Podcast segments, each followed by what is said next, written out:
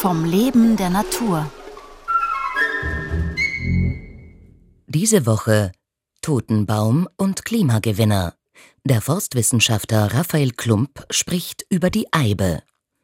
Heute Achtung, giftig. Hier im Forstlichen Versuchsgarten der Universität für Bodenkultur haben wir sehr, sehr viele Eiben. Und äh, wenn wir uns den Baum gerade vis-à-vis anschauen, man sieht, wie der voll ist mit Beeren und es leuchtet schon von ferne die rote Farbe. Man sieht aber auch, dass unten am Boden die Früchte schon hinfallen. Und wenn man genau hinschaut, kann man auch sehen, dass da Fuchs und Dachs vorbeikommen und sich die Früchte holen. Und man kann auch sehen, dass trotzdem noch was übrig bleibt. Das wird dann später von den Mäusen vertragen. Wenn man sich mal anschaut, ist er eigentlich nicht besonders groß, hier in Mitteleuropa werden keine besonders großen Dimensionen erzielt. Das heißt, er wird 15 bis 20 Meter hoch und hat einen Durchmesser von 20, 30 Zentimeter. Wäre er größer oder dicker, dann ist es schon was Besonderes. Sie hat eine kegelförmige Krone und sie hat ein wunderschönes dunkelgrünes Laub, eine Benadelung. Und die Nadeln stehen spiralig um die Äste drumherum. Die Nadeln sind grob zweieinhalb Millimeter breit, auf der Oberseite schön grün und auf der Unterseite sind sie hellgrün.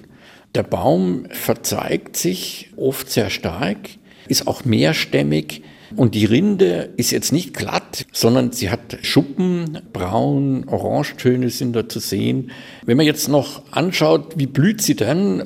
Die Eibe ist ja ein Nadelgehölz und jetzt würde man eigentlich erwarten, dass da Zapfen zu finden sind, wie bei der Weißtanne oder bei den Kiefern oder Fichten. Und das sieht man nur im Frühjahr, wenn sie blüht. Dann gibt es männliche Blütenstände, die von der Morphologie her, von der Gestalt her genauso aussehen, wie das bei den anderen Koniferen der Fall ist wo die Pollensäcke dann genauso aufbrechen und mit Wind dann die Bestäubung vorangeht. Jetzt kommt die Besonderheit. Die Blüte ist ein bisschen anders. Wir haben also keinen Zapfen, sondern einen sogenannten Beerenzapfen. In den Achseln der Kurztriebe finden sich die Blüten, sowohl die männlichen als auch die weiblichen. Und die weiblichen Blüten, die sind oft einzeln, selten zu zweit, aber es kommt vor. Und das ist eigentlich nur eine kleine Kugel mit Stiel, um es mal so zu beschreiben. Und die hat eine tolle Besonderheit. Wenn sie bereit ist für die Bestäubung, bildet die einen ganz, ganz kleinen Tautropfen. Und das entwickelt sich später im Laufe des Jahres zu einer 1 cm großen Frucht mit einer roten Beerenhülle. Und in der Mitte ist ein grob 5 mm großer Samen.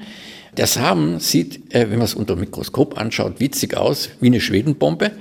Und an der Stelle, wo sie angewachsen ist, am Zweig, dort, wenn man das dann wegnimmt, ist auch ganz charakteristisch, sieht aus wie ein Mondkrater. Ja, der Eibesamen ist so charakteristisch, man kann ihn eigentlich nicht verwechseln. Und diese roten Beeren sind der einzige Teil des Baumes, der nicht giftig ist. Die roten Beeren sind theoretisch essbar, aber man muss sehr vorsichtig sein. Man darf also nicht andere Pflanzenteile dabei haben. Man kann auch nicht einfach Beeren pflücken und dann alles zusammenmatschern mit dem Samen. Da hätte man wieder giftige Teile dabei. Und wenn man also diesen roten Arillus, wie er heißt, bei den Wissenschaftlern, diese roten Beerenmantel sich genauer anschaut, dann ist der klebrig, der hat einen hohen Zuckergehalt, aber geschmacklos. Also mir persönlich schmeckt es überhaupt nicht. Ja. In Großbritannien wird dort eine Marmelade draus gemacht. Bei uns macht es niemand, aber rein theoretisch, wie gesagt, ist er essbar. Und das ist auch die große Attraktion dann für das restliche Ökosystem, dass eben Vögel und Tiere bis hin zu den Nagern dann später den Samen verbreiten können. Morgen um 5 vor 9 Ideale Standortbedingungen